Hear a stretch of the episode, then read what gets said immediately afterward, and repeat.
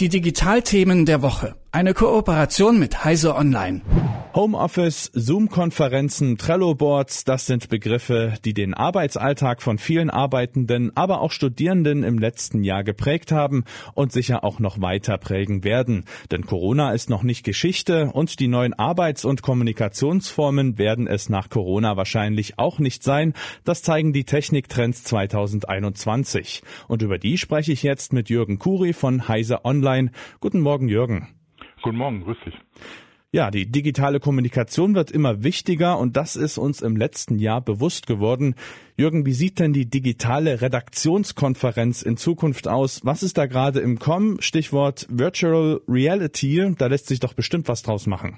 Ja, da hoffen jetzt die Virtual Reality Hersteller drauf, dass jetzt die Homeoffice endlich den Durchbruch für Virtual Reality bringt, der ja schon oft prophezeit wurde jeder, der im Homeoffice sitzt im Moment und äh, teilweise zwangsweise im Homeoffice sitzt, kriegt es natürlich mit, dass das alles sehr schön und gut ist mit dem Homeoffice, aber es hat alles seine Schwächen. Ähm, bei Videokonferenzen, ja, das ist okay, dann, äh, aber es ist auch nicht wirklich angenehm, so wie das im Moment läuft mit den Kameras und man muss irgendwie mit verschiedenen Leuten, mit verschiedenen Bildschirmen unter Umständen arbeiten, mit verschiedenen Ausschnitten und ähnliches. Ähm, Videokonferenzen müssen auch immer geplant werden. Äh, das heißt, heißt, im Homeoffice hat man ja gar nicht die Möglichkeit, mal spontan mit Leuten zu schwätzen ähm, oder bestimmte Projekte zu bereden oder neue Ideen zu entwickeln.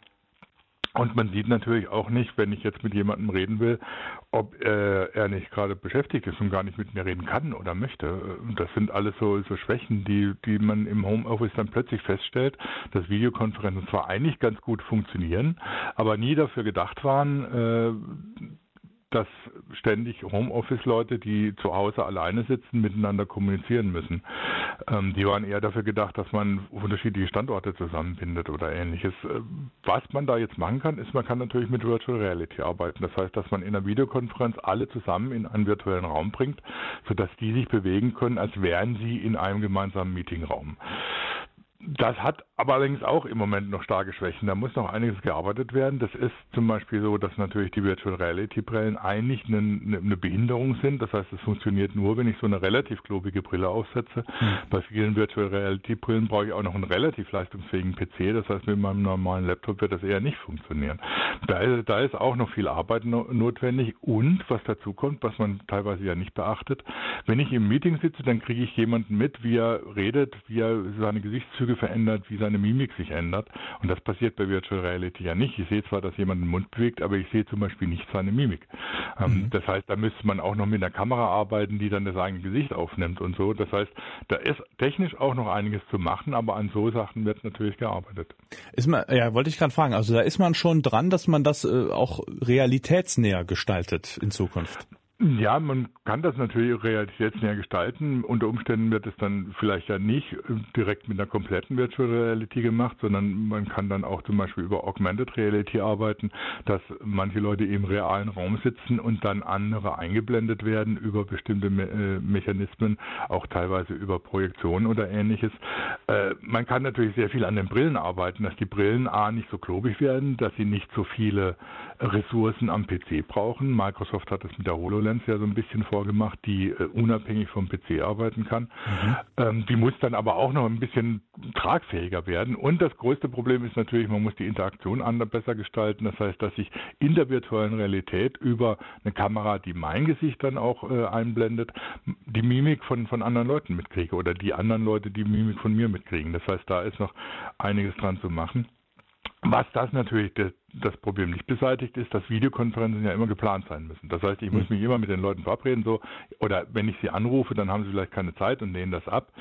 Und sie finden nie, eigentlich nie spontan statt. Äh, das heißt, ich begegne nicht einfach Leuten irgendwo auf dem Flur oder in der Cafeteria oder laufe einfach mal schnell in ihr Zimmer, um mit ihnen kurz was zu besprechen. Das funktioniert mit Videokonferenzen so nicht. Erstens, weil man sich in Videokonferenzen ja nicht zufällig begegnet. Mhm. Und zweitens, weil das Problem ist, ich kann, wenn ich jetzt jemanden einfach eine Videokonferenz aufdrücke, ich weiß ja nicht, ob er gerade an irgendeinem Projekt arbeitet, wo er nicht gestört werden will oder ob er gerade selber telefoniert.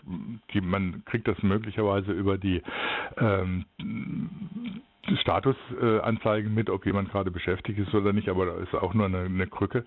Das heißt, man muss dann auch mit Software arbeiten, äh, die solche spontanen Meetings ermöglicht. Das heißt, hm. dass ich unter Umständen alle, die in einem, zum Beispiel in einer Arbeitsgruppe sind oder in einer Firma, dass die über eine Software miteinander verknüpft sind, wo ich ihren Status immer direkt sehen kann. Der bewegt sich gerade da, der sitzt gerade an diesem Projekt, den, da kann ich jetzt mal hin.